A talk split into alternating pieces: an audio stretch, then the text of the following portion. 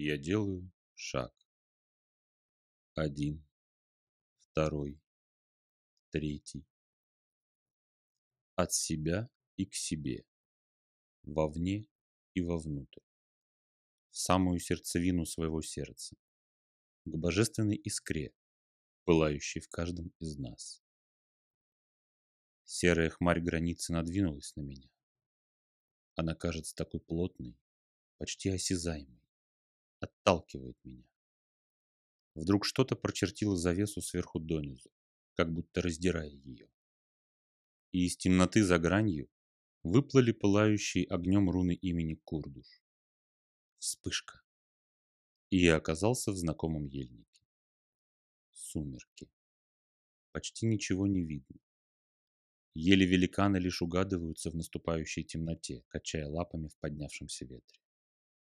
Ни луны, ни звезд не видно в просветах вершин. Пока окончательно не стемнело, я поспешил знакомой тропкой из ельника на поляну, где стоит терем Дида. Пройдя елей привратников и выйдя на поляну, я увидел светящийся терем, светящийся каким-то внутренним, теплым и домашним светом. Пройдя открытые ворота и поздоровавшись с дворовыми, я поднялся на крыльцо, постучался и вошел. Поздоровавшись с домовым, обитающим в тереме Дида, я огляделся. Привычная и знакомая обстановка. Справа печь царица, слева дубовый обеденный стол, чисто выскобленный и покрытый затейливой резьбой. Один стул у стола немного сдвинут в сторону, как бы приглашая сесть на него. Я подхожу, сажусь, Кладу руки ладонями вниз на стол, и между ними появляется книжица. Та самая книжица, которую мне дал Дид, и разрешил читать без него. Протянув руку к обложке, чтобы открыть ее, я увидел, как книжица сама собой раскрылась на странице. С одной стороны было изображено сумрачное эфемерное создание, другая страница, как и в прежний раз, начиналась с богатой изукрашенной буквицы, и далее шел текст на совершенно неизвестном мне языке. Как учил Дид, я начал всматриваться в страницу, пытаясь охватить ее своим вниманием, осознать и впитать смысл написанного целиком, минуя знаки незнакомого мне алфавита. Чем больше я сосредотачивал свое внимание на книге, тем ярче начинали гореть символы на ней. Они должны были гореть ярким, теплым, домашним огнем. Я точно чувствовал это но вместо этого оказались поддернутыми какой-то то ли пеленой, то ли дымкой, как будто какая-то граница отделяла тот огонь от меня. Я сконцентрировался еще сильнее, пытаясь понять и осознать. Внезапно дымку как будто сдули с текста. Он засиял ровным теплым светом, и я полностью провалился в него. Пространство окружило меня.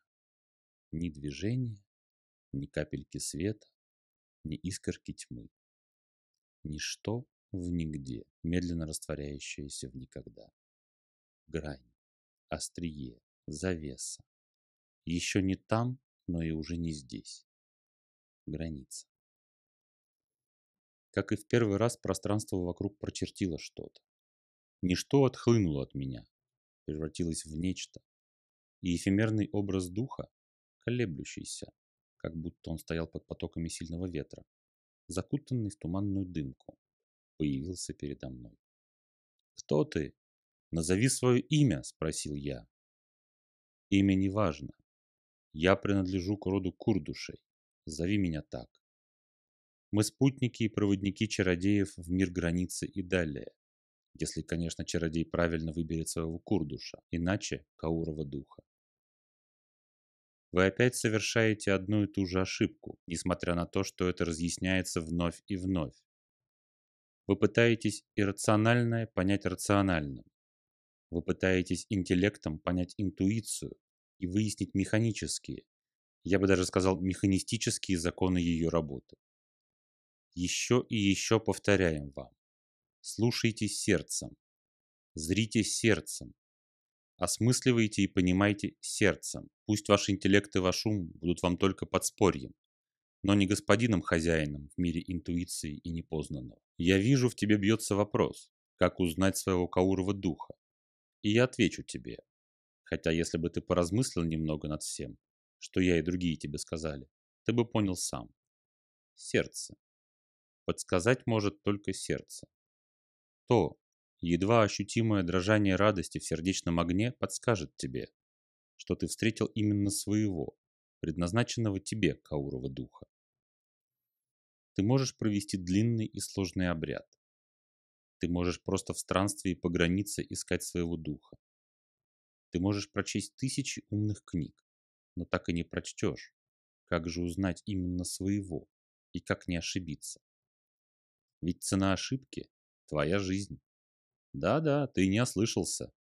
Твоя или ваша, или любого, кто задался целью отыскать Каурова духа – жизнь. Ни один дух или чуры не прощает слабости, трусости и малодушия. Поэтому они будут постоянно испытывать тебя. Тебе надо быть всегда на чеку. Только твой дух будет испытывать тебя, чтобы ты шагнул на следующую ступеньку, а не твой дух будет пытаться постоянно оборвать сковывающую его связь, которую вы по незнанию формируете. Обрыв связи ведет к смерти привязавшего к себе духа. Но даже в этом случае есть выход. Сердечная радость – сила непобедимая. Радостно бди каждую минуту. Радостно смотри в лицо опасностям и испытаниям от духа. И рано или поздно потоки твоей радости напитают Каурова и преобразят его. Вы сможете стать настоящими друзьями, а Каурой, добровольно изменив свою суть, станет почти частью тебя, твоим проводником и хранителем. Сердце также предохранит тебя от соблазнов яви, убережет от всепожирающей страсти обладания силой и укроет тебя от лицемерных, мишурных соблазнов и ценностей материального мира. Раскрывай свое сердце, и тогда слуги в твоем сознании исчезнут, став радостными добровольными соратниками в труде на пути к роду. Курдуш замолчал. Кажется, облетел меня по кругу, как будто рассматривая со всех сторон. Запомни, соратники приобретаются радостью и теплом сердца, привлеченные его радостью целеустремленностью и радостью бесстрашием. А слуга всегда будет хотеть освободиться от хозяйского ерма. Думай и выбирай, прошелестел голос, и образ Курдуша стал таять в окружающей меня хмаре. Внезапно сверкнула яркая вспышка, больно ударившая меня по глазам, и я очнулся в своем теле.